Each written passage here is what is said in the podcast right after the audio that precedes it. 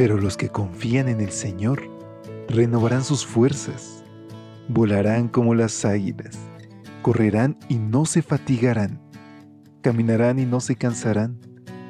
Mantengamos pues firme la esperanza que profesamos, porque fiel es el que hizo la promesa.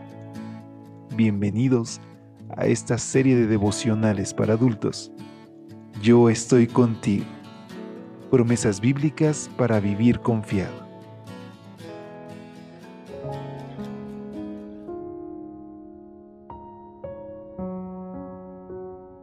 Hola, hola, muy buenos días. Qué gusto poder saludarte y extenderte una bienvenida en este 23 de mayo.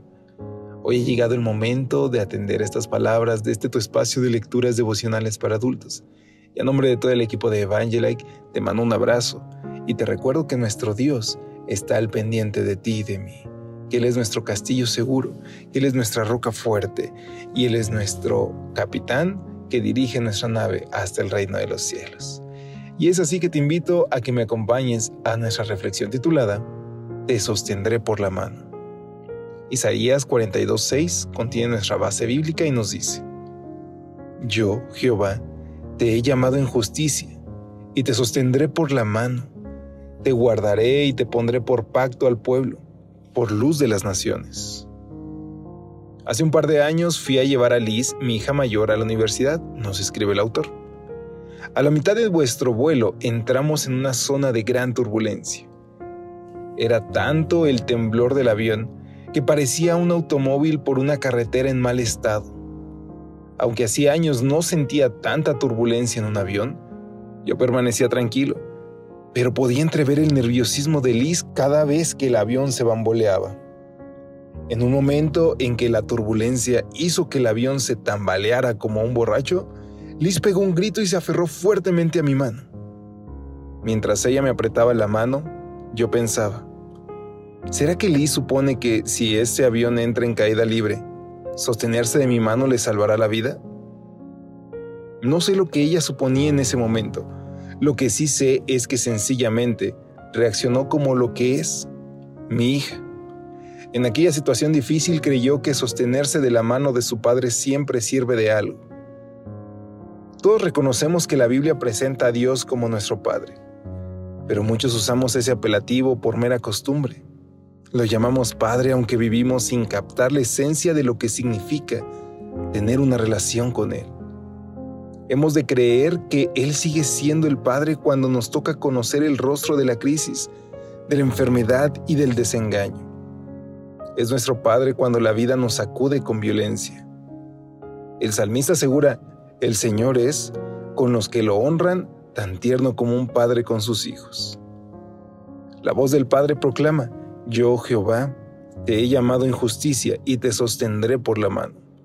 Te guardaré y te pondré por pacto al pueblo, por luz de las naciones. Te sostendré por la mano. ¿No es una promesa maravillosa?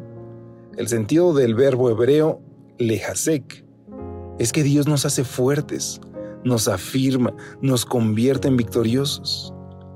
Todo adquiere un color y un gozo diferente cuando nos aferramos de la mano de nuestro Padre. Cuando sentimos que la mano más poderosa del universo nos sostiene, nos guarda y nos protege. Esa mano tierna y poderosa siempre nos infundirá nueva confianza cuando las turbulencias sacudan nuestra vida. Querido amigo, querida amiga, hoy te invito a reflexionar en estas palabras. Si es necesario, escucha una vez más este audio porque contiene una gran promesa. Dios es nuestro Padre. Dios está al pendiente de nosotros y cuando nosotros nos aferramos a Él, él toma nuestra mano y nos abraza tan fuerte. Él no prometió, como dice algún himno, que no habrá ningún día triste. A veces vendrán las tormentas, pero en ese momento Dios está a tu lado. No lo olvides, reclama esa promesa y recuerda que muy pronto vendrá el día en el que ya no tendremos que sufrir, ya no habrá dolor, ni muerte, ni cansancio. Ahí me gustaría estar y estoy seguro que a ti también. Así que, ¿por qué no le pedimos a Dios que hoy nos permita relacionarnos con Él a través de la oración? Querido Padre, gracias de verdad porque te podemos llamar Padre, porque tú no eres humano para que te arrepientas, tú no fallas, tú nos amas. Y Señor, es por tu misericordia que hoy recurrimos a ti y te imploramos que nos permitas conocerte, relacionarnos contigo. Y Señor, te ruego por aquellos amigos que hoy tienen su corazón destruido, en angustia, en dolor, en preocupación. Abrázalos tan fuerte para que sepan que están seguros en tus brazos. Te lo imploro en el nombre de Jesús. Amén.